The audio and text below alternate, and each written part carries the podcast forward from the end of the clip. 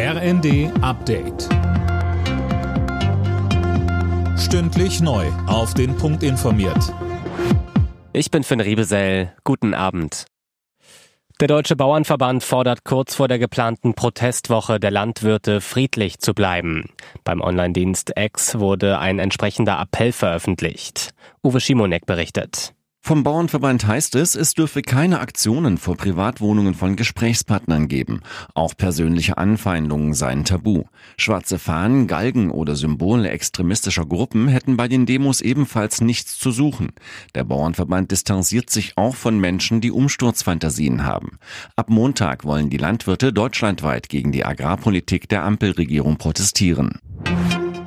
Bei der Bahn drohen wohl frühestens Mitte der Woche neue Streiks. Hintergrund ist offenbar die Jahressitzung des Deutschen Beamtenbunds am Montag und Dienstag.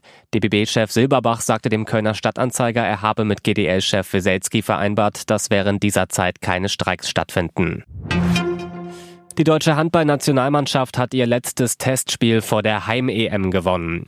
Gegen Portugal setzte sich das DHB-Team mit 35 zu 31 durch. Deutschland startet am Mittwoch gegen die Schweiz in die EM.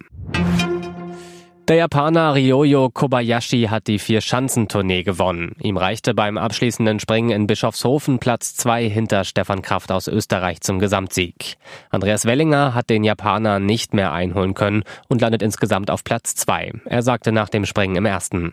Ich bin erstmal grundsätzlich stolz auf das, was ich die Tournee gemacht habe, weil ich bin in Oberstdorf unglaublich cool reingestartet habe alle Sprünge saugut abrufen können, äh, habe ein Garmisch das reproduzieren können und dann äh, witzigerweise auf die Chancen, wo ich es eigentlich aus der Vergangenheit besser kann, dann nicht ganz umsetzen können. Alle Nachrichten auf rnd.de